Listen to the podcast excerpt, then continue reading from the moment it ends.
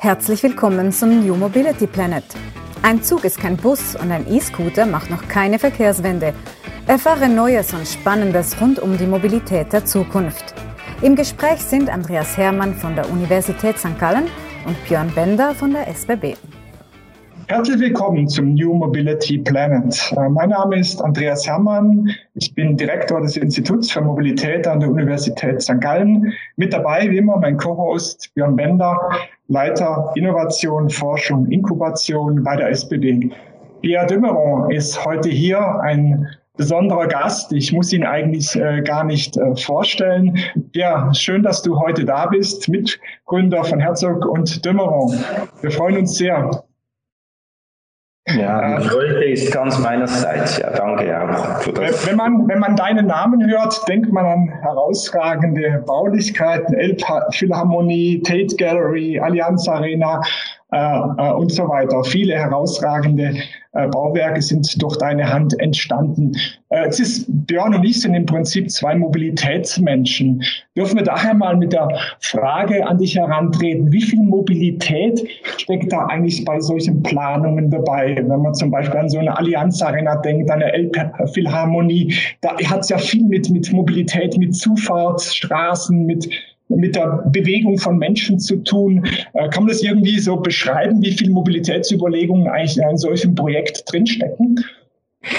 Ja, es sind ja irgendwie zwei Mobilitätsebenen, denke ich mal. Die ganz private oder die eigene Mobilität und ähm, es ist sehr bereichernd, wenn äh, wir Projekte ähm, auf der ganzen nördlichen Halbkugel ähm, entwickeln dürfen bei Herzog und Dömeron. Das bringt uns in verschiedene Kulturen und das bringt uns an verschiedene Orte, verschiedene Gesellschaften und eben auch verschiedene Vorstellungen von Mobilität. Also wenn ich an LA denke oder äh, wenn ich an Venedig denke, da sind das doch sehr unterschiedliche Mobilitäten. Also ich glaube auch hier gilt, wenn wir von Mobilität sprechen, äh, gilt es das Spezifische eines Ortes, das Spezifische einer Kultur, auch einer Geschichte oder eben des Bezugs auf Mobilität. Irgendwie vom Nomadentum bis zum Sesshaften. Also das sind doch übergeordnete kulturelle Begriffe, die sehr relevant sind, denke ich mal, für die Entwicklung unseres Lebensraums. Siehst du da starke kulturelle Unterschiede, äh, wenn du jetzt über Mobilität nachdenkst? Also wenn ihr, äh, macht es einen Unterschied, ob ihr ein Gebäude in Los Angeles baut oder in, in London bezüglich äh, der Gestaltung der Mobilität rund um solche Baulichkeiten herum? Ja, unbedingt, natürlich. Also ich meine, es gibt keinen größeren Kontrast äh, zwischen LA, der, der, das vor allem auf äh, die, die, die Mobilität auf vier Rädern, also den individualen äh, Individualverkehr äh, stützt das Ganze, oder?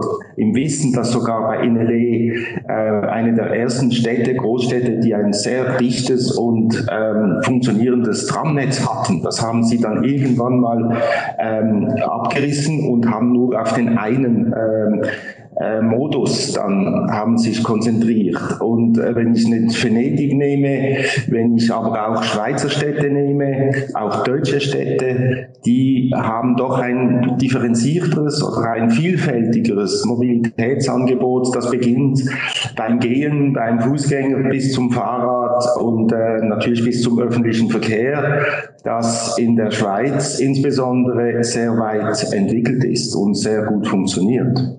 Mhm. Wir, wir, reden ja inzwischen über ganz neue Mobilitätsformen, multimodaler Verkehr, autonomes Fahren soll irgendwann kommen, vielleicht Shuttles, die dann äh, fahrerlos äh, durch die Innenstadt äh, äh, sich bewegen. Ist das, siehst du das als ganz neue Chance, die Stadt äh, zu denken oder macht es einfach nur äh, Ge Gebäudeplanung, Architektur kompliziert? Ähm, hm. Ja, also es ist ganz schwierig. Es gibt verschiedene Szenarien und wer will das schon irgendwie voraussehen können, wie das in 20, 30 Jahren sein wird? Äh, welche Bedürfnisse haben wir? Es geht ja sehr stark von den Bedürfnissen der Menschen aus. Was wollen die Menschen? Ähm, und auch im Wissen, dass Infrastrukturprojekte sehr lange Zeitdauer, äh, Spannen benötigen, um geplant und realisiert zu werden. Das heißt, man muss als Verkehrsplaner, eben aber auch als Raumplaner, Territorialplaner, Städtebauer, muss man ähm, fähig sein, Dinge zu antizipieren. Und diese Antizipation, denken wir, die sollte man in, in Alternativen, in Option darstellen. Unsere Aufgabe ist ja nicht zu sagen, ähm, wir, äh, wir wollen den oder den Verkehrsträger, sondern das ist, also das muss eine gemeinschaftliche ähm, Wertevorstellung reflektieren. Wer, was will eine Gesellschaft? Und wir Architekten können ja nicht etwas irgendwie aufzwingen, sondern nicht, wir sollten in Szenarien denken und sagen, was heißt das? Was heißt das, wenn äh, Verkehrsaufkommen wachsen, sei es Personenverkehr, sei es Güterverkehr? Gehen wir davon aus, dass das Aufkommen wächst? Wenn ja, was bedeutet das? Und dann, dass eben wenn dieses Jahr ein Mehrbedarf an Verkehr, an Ver, Ver, ähm, Fahrten von A nach B äh, wär, äh, nötig werden, dann müssen wir eben diese Modelle entwickeln, diese Szenarien entwickeln. Was heißt das äh, für, die, für die Zukunft? Und dass die Politik und die Gesellschaft sich eben dieser ähm, Diskussion stellt. Jetzt auf die, die Frage, jetzt vielleicht kommen wir sicher auch auf die Schweiz zu sprechen. Ähm, wir gehen von einem Wachstum aus, auf ARE, also auch die offiziellen äh, Ämter gehen von einem Wachstum aus. Äh, ich gehe sicher auch die SBW wahrscheinlich auch geht von einem Wachstum aus. Ähm, Im Güter- und im Personenverkehr. Ich glaube, wir dürfen den Güterverkehr nicht vergessen. Und jetzt, was heißt das? Dann haben wir verschiedene Modi, wie ich vorhin schon erwähnt habe. Wir haben die Schiene, wir haben die Straße, wir haben ein bisschen Luft, wir haben ein bisschen äh, Schiff, äh, aber das meiste wird sich irgendwie zwischen Schiene und Straße bewegen, gehe ich einmal davon aus. Und eines, jetzt kommt, denke ich, finde ich eine wichtige ähm, Überlegung, sogar ein wichtiges Postulat, wie entwickeln sich wie diese Infrastrukturen. Und wir haben jetzt nicht nur ein verkehrstechnisches Thema, wir haben ein gesellschaftliches, wir haben ein, ein Lebensraumsthema. Und seit einiger Zeit sind wir bei Herzog und Dömerow nicht nur heute, sondern schon in die ganze Zeit, als wir auch äh, an der ETH äh, mit Studenten gearbeitet haben und über die Schweiz nachgedacht haben, dass wir sagen, die Landschaft ähm, muss sich wehren können, muss sich als gleichwertiger Protagonist gegenüber den Siedlungsflächen, ähm, die wachsen und gegen eben auch den Infrastrukturflächen, die wachsen. Und dieses ähm, austarieren oder zwischen dem Wachstum und eben auch der Mehrfläche, die benötigt wird, um eben diesen zusätzlichen Verkehr zu äh, zu übernehmen und eben dem, dem Landschaft und dieses, der Landschaft und diesen Landschaftsschutz ebenso ernst zu nehmen wie dieses gestärkte Bedürfnis an Mobilität ein ganz wichtiges Postulat, denke ich mal. Wir können ja nicht irgendwie die A2, nehme ich mal als Beispiel, als eine der wichtigsten oder die A1 als eine der wichtigsten Verkehrsachsen auf der Straße äh, in der Schweiz, können die nicht jetzt auf zwölf oder weiß nicht wie viele Spuren erweitern, wie das in LA eben der Fall ist. Ich glaube, da haben wir eine größere Verantwortung, alle. Aber die, die, die Sachen müssen wir auf den Punkt bringen und eben zur Diskussion stellen. Was wollt ihr eigentlich? Ja, ich glaube, ich, ich glaube, die äh, Themen, Pierre, die du jetzt auch ansprichst aus der schweizerischen Perspektive, das sind natürlich genau die Themen, die uns auch aus einer SBB-Perspektive umtreiben, ja, weil der Güter- und der Personenverkehr zumindest mal vor der Covid-Pandemie ist stark gestiegen, überproportional gestiegen und wir alle wissen, dass wir Kapazitätsgrenzen erreichen. Ja? Kapazitätsgrenzen in der Möglichkeit der, Be der Beförderung, aber natürlich auch beim Flächenbedarf. Und äh, ähm, die SBB hat natürlich auch viele, viele Immobilien in, in innerstädtischen Lagen und dort geht es auch sehr viel um die Nutzungsart zukünftig. Ne? Und wie hängt Raum und Nutzung und Siedlungsstrukturen ähm, zusammen mit Mobilität und vor allem auch mit Mobilitäts Konsum am Ende. Ja, und ich glaube, wir haben ähnliche Planungshorizonte, wenn ich das jetzt mal so ein bisschen auch auf eure großen Projekte münze, wie wahrscheinlich auch große Infrastrukturthemen ähm, bei der bei der SBB. Ja, ich habe ich hab aus ganz unterschiedlichen Blickwinkeln ähm, Pierre verfolgt, wie eine Allianz Arena, wie eine Elbphilharmonie über eine Planungs- und Umsetzungsphase, ich sag mal 10, 20 Jahre lang entstanden sind. Und, und vielleicht könntest du uns noch mal so ein bisschen Gefühl geben, ähm, welche Erwartungen eigentlich so von Auftraggeberseite ne, sich über so, ich sag mal, Jahr, Jahrzehnte, muss man ja fast schon sagen, auch verändert haben. Ja? Wenn ich an Hamburg denke, auch aus der privaten Perspektive, da hängt ja eine Stadtteilentwicklung dran. Ja, da hängt dran, wie leben wir innerstädtisch? Also kannst du, sag mal, mit eurer Erfahrung sagen, ähm, wie hat sich das vielleicht von, ich weiß nicht, Anfang der Nullerjahre oder 90er Jahre bis heute auch aus einer Erwartungshaltung, die an euch herangetragen wird, verändert. Spürt ihr das? Ja, äh, die Erwartungshaltung, ja, ich finde schon, und da kommen wir sicher auch wieder auf die, auf die Verantwortung, die eigentlich jeder und jede hat, aber auch jeder Auftraggeber, aber auch jeder Auftragnehmer hat. Was heißt das für die Gesellschaft als Ganzes? Ich glaube, Architektur, wenn ich über Architektur spreche oder eben aber auch über Verkehrsinfrastruktur, über Tiefbau, ist ja nicht ein rein eine Umsetzung eines vorgegebenen Raumprogramms. Das heißt, ich habe so und so viel Quadratmeter, die soll, das sollen Büros oder, oder ein, ein, ein Musiksaal oder mit Proberäumen oder mit was auch immer. Das ist das eine. Da ist ein Bedarf, dass eben diese, nehmen wir das Beispiel der Elbphilharmonie, da war ein Bedarf, der eben gar nicht vorhanden war. Das war eine private Initiative. Irgendein Hamburger fand, irgendwie dort am Hafen soll diese, dieses Musik, ähm, diese Musikhalle entstehen. Es war kein Auftrag der, ähm, der, der, Öffentlichkeit, ganz interessant. Und dann hat dieses Projekt irgendwo Fahrt aufgenommen, die Medien haben es aufgenommen, die Öffentlichkeit hat es sehr positiv aufgenommen. Irgendwie hat auch Architektur, ich, ich sage aber alles Gebaute, auch ein Tunnel oder eine Autobahnbrücke oder ein Autobahndreieck, hat eine Bedeutung über die funktionale Bedeutung hinaus. Was in Hamburg passiert ist, das können wir sehr gut als Beispiel nehmen, aber das gilt eben auch für die Allianz Arena, das gilt auch für die Tate Modern in London. Die Leute identifizieren sich mit einem Projekt. Und das ist das Beste, was einem Projekt passieren kann. Architektur, wie wir sie verstehen, ist für die Menschen. Das heißt, die Menschen ähm, äh, gebrauchen sie, aber sie nehmen sie auch wahr.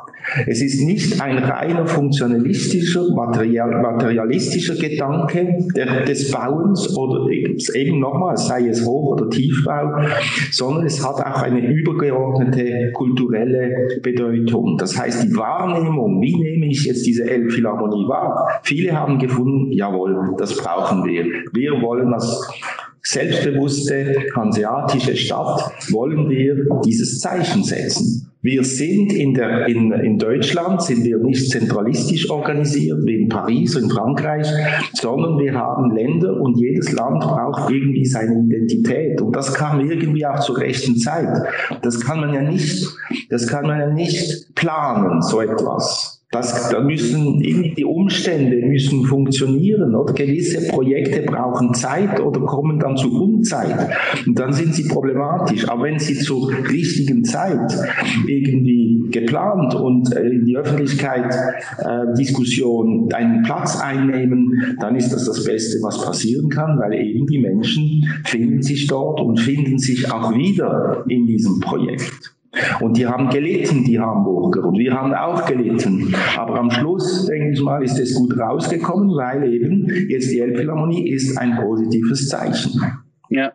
Wenn man jetzt noch ein bisschen vielleicht nochmal auf das Thema Hafen City ähm, drumherum schaut, ne? du hast dort jetzt heute, ich sag mal, eine polyzentrische und, und, und durchmischte Siedlungsstruktur. Ähm, führt das dazu, dass man am Ende aus eurer Sicht, aus deiner Sicht auch weniger Mobilitäts- und Verkehrsaufkommen per se hat? Also müssen wir anders bauen, um eigentlich viele Mobilitätsherausforderungen gar nicht mehr zu haben? Genau, das finde ich also ein ganz wichtiger Punkt. Ähm, es gibt verschiedene Stadtideen. Wir kennen die Stadt des Mittelalters, wir kennen die Stadt des 19. Jahrhunderts mit den Blockrandbebauungen meistens, in, äh, so wie das in Europa äh, gedacht wurde. Wir kennen aber auch die Stadt der Moderne. Und was hat die Stadt der Moderne? Die Stadt der Moderne hat ähm, die verschiedenen Aktivitäten, die verschiedenen Funktionen, die die Menschen in eben einem urbanen Raum äh, haben oder nachgehen, sagen wir wohnen, arbeiten, sich erholen, einkaufen und so weiter, sich bilden, dass die moderne Stadt hat das auseinanderdividiert haben, hat gesagt, hier wird gewohnt, dort wird gearbeitet, dort hast du ein Shopping Mall und die Freizeit ist auch irgendwo im Grünen. Und diese Idee der Stadt die das alles auseinanderdividiert, also die verschiedenen Aktivitäten der Menschen auseinanderdividiert, bringt natürlich folgerichtig mehr Verkehr, weil ich muss vom Wohnen zum Arbeiten, ich muss dann einkaufen gehen und so weiter. Und das meiste in der modernen Stadt, und darum ist LA ist eigentlich ist äh, das Abbild dieser modernen Stadt, braucht es diese Schnellstraßen, die diese verschiedenen Aktivitäten miteinander verbinden. Jetzt gibt es das polyfunktionale, das wäre monofunktional. Das gibt Downtowns, die, äh, die, die moderne Stadt hat Downtowns in den Innenstädten, vor allem in Amerika, die am Abend tot sind oder wenig Leben haben und die haben Schlafghettos hervorgebracht, die am Tag dafür wenig Leben haben. Und die, das ist die monofunktionalistische Stadt. Die polyzentrische Stadt, polyfunktionale Stadt, die verbindet diese verschiedenen Funktionen miteinander. Das heißt, es wird gewohnt, es wird eingekauft, es wird gearbeitet in einem engeren Rahmen. Das ist sicher eine Stadtidee, die wir äh, jetzt favorisieren zurzeit. Wenn man jetzt mal diese, diese Megacities nimmt, also Delhi, Tokio, wo, wo teilweise 2000 bis 3000 Menschen pro Tag äh, hineinwandern auf der Suche nach Hoffnung, Glück, äh, Weiterkommen, äh, hat man da überhaupt eine Chance äh, für eine planvolle Architektur oder wird man sozusagen einfach überrannt äh, von, von, von dem Wunsch dieser Menschen, äh, irgendwie an, am Wohlstand dieser Urbanisierung teilzunehmen? Mhm. Also da ist es wieder sehr unterschiedlich und das finde ich doch ein positives Faktum auf diesem Planeten, dass wir unterschiedliche Modelle haben. Wir haben nicht ein übergeordnetes, universales Modell. Und ein, ein, ein Bewohner einer Großstadt in Tokio, der tickt einfach ganz anders als einer in Moskau, in London oder in LA. Das sind enorme Unterschiede. Und diese Menschen, die machen die Stadt, oder Tokio ist zum Beispiel extrem intelligent aufgebaut. Aber das ist so wie entstanden, das ist nicht irgendwie ein Plan, der, sagen vom Kaiser oder von einem Top-Down irgendwie so vorgegeben wurde, sondern das hat sich mehr oder weniger auch aus der Zeit und eben aus der Kultur der Menschen so entwickelt. Wie ist Tokio? Tokio besteht, und das sind die meistens größeren Städte, aber in Tokio funktioniert das sehr gut. Es gibt es ist epizentrisch aufgebaut. Das sind es verschiedene Zentren. Das Zentrum ist leer, ist monofunktional, das ist der Palast. Da geht nur der Kaiser oder die, seine Mitarbeiter, Bediensteten hin. Da ist ein Loch. Ringsherum entstehen Subzentren, die eigentliche Zentren sind, wie Roppongi, Ginza und Shibuya. Und an diesen Zentren, wenn man das öffentliche Netz nachzeichnet auf einem Plan, ist extrem interessant.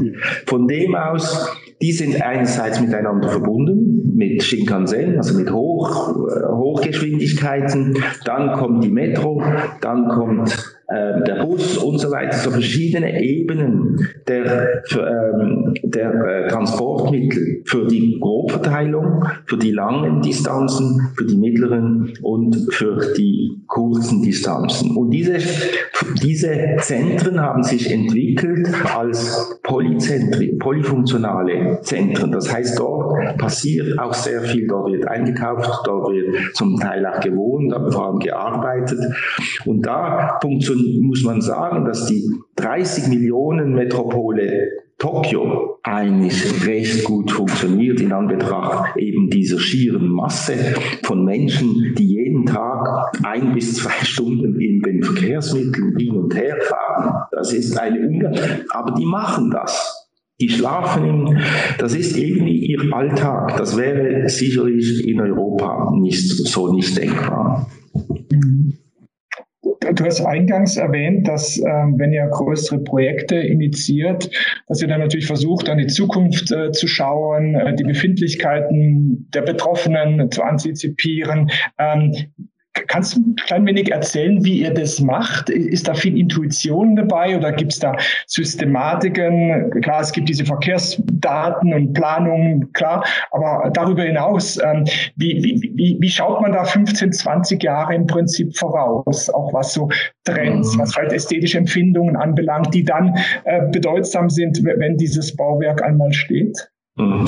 Ja, da, da, ist eben sehr wichtig, dass eine derartige Aufgaben sind interdisziplinär zu lösen. Das kann man nicht von einer Warte aus, von einer Disziplin aus, jetzt im Fall der äh, Mobilität, von der Verkehrsingenieurwissenschaften aus. Das ist ganz bestimmt wichtig, dass wir Modelle, dass wir dynamische Modelle entwickeln. Der Computer und die Daten, die helfen dabei. Aber es braucht eben noch irgendwie die Geschichte. Ich glaube, man, ein Projekt ist nicht rein quantitativ, sondern es hat auch Qualitäten. Und diese Qualitäten, die sind gesellschaftlicher und kultureller Natur. Es gibt auch in der, in der Architektur, aber auch im Städtebau gibt es nicht eine richtige oder eine falsche Lösung, wie das zum Beispiel in der Mathematik ist, eins und eins ja, gibt meistens zwei, es gibt auch andere, die behaupten, es gibt etwas anderes, aber irgendwie haben wir da eine Konvention, dass das irgendwie so stimmt. Das gleiche gilt für ein Kreuzworträtsel oder ein Puzzle. Da gibt es irgendeine Lösung. Für ähm, architektonisch städtebauliche, auch territoriale Projekte, die wir jetzt ansprechen, gibt es kein richtig oder falsch, sondern es gibt eher ein besser oder weniger gut. Und dieses besser oder weniger gut gilt, gilt es zu äh, plausibilisieren irgendwie und zu erklären, wieso dass das jetzt besser ist als etwas anderes. Wenn ich, und wir kommen sicher auch auf das zu sprechen, wenn ich jetzt das, äh, die S-Bahn, die metropolitane S-Bahn von Basel jetzt als Beispiel nehme, da haben die, die, die Planung und äh, auch die SBB, sorry, hat das auch irgendwie da irgendwie nicht hingekriegt. Ähm, und auch die Politiker vor allem und auch die Planungsämter in Basel-Stadt und Basel-Land haben das nicht hingekriegt, eine S-Bahn rechtzeitig in Angriff zu nehmen, die Planung einer metropolitanen S-Bahn in Angriff zu nehmen. Und ich glaube, dass äh, jetzt in aller Bescheidenheit, das hat irgendwie einen, eine Hürde, so eine mentale Hürde ähm, genommen, als wir irgendeine Geschichte erzählt haben, als Architekten, als Städteplan. Und die Geschichte heißt, wir müssen das Stadtzentrum mit öffentlichen Verkehrsmittel und nicht nur mit den Trams, sondern sogar weniger mit den Trams, aber mit einer S-Bahn müssen wir ähm, äh, verbinden mit den übrigen Stadtteilen der Stadt oder Stadt. Und diese Geschichte, die hat, hat irgendwie gegriffen, weil wir gesagt haben, die, es darf nicht eine Ring Lösung geben, wo das, in, wo das Zentrum dann umfahren wird und eben nicht durchblutet wird, wie es eigentlich sein sollte, weil das Zentrum von Basel ist immer noch das Zentrum von Basel, das historische Zentrum. Das leugnet kein Lörracher, aber auch kein Elsässer oder auch kein Baselbieter leugnet, dass das Zentrum der Metropolitanregion Basel die Kernstadt Basel ist. Selbstverständlich mit seinen umliegenden äh, Siedlungsgebieten. Selbstverständlich auch das äh, auch polyzentrisch. Oder hat auch und Subzentren, wie auch Zürich hat das. Oder Zürich hat Oerlikon, Zürich hat das Limmatal, aber auch die Kernstadt. Und ähm, da gilt es eben, wieso braucht jetzt dieses, dieses S-Bahn-System, das funktioniert, weil Basel hatte irgendwie so einen Anfang einer S-Bahn, diese siebenarmige S-Bahn, äh, Bahnsystem, Großspur, Breitspur, S-Bahn, äh, Schienensystem, aber die beiden Bahnhöfe waren nicht miteinander verbunden mit einer Durchmesserlinie. Und die Durchmesserlinie ist zentral, ist quasi so wie das letzte, der letzte Stein in einem Gewölbe, der das Gewölbe eben zum Tragen bringt. Und ohne diesen Schlussstein funktioniert das Gewölbe gar nicht. Und dieser Schlussstein ist eben dieses sogenannte Herzstück, das mittendrin in mittendrin in Basel, wo die ältesten Spuren sind, das ist Identität einer Stadt auch. Und das verstehen die Leute mehr oder weniger intuitiv. Sie gehen jetzt auch an den Rhein. Das heißt, das Zentrum ist extrem attraktiv geworden. Und das war irgendwie so wie ein, wie ein, ein Meilenstein, also so eine Art Aha-Effekt und plötzlich ist das jetzt in Gang gegangen, ähm, einen, seinen Gang genommen. Und äh, ich bin sehr froh, dass jetzt da seine Dynamik jetzt da entsteht und dass hoffentlich dieses Projekt bald Realität wird.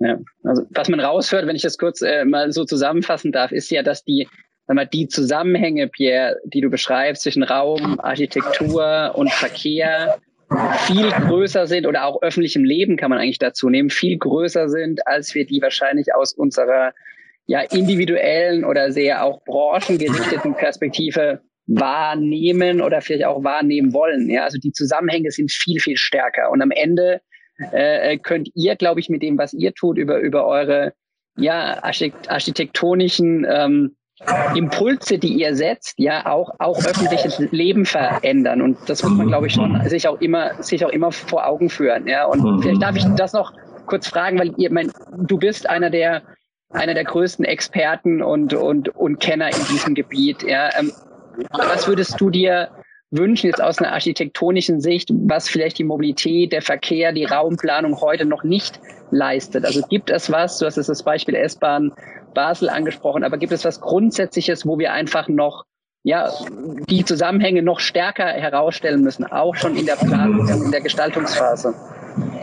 Ja, sprechen wir nochmals, wir haben vorhin über Trends oder was, wie entwickelt sich unsere Gesellschaft?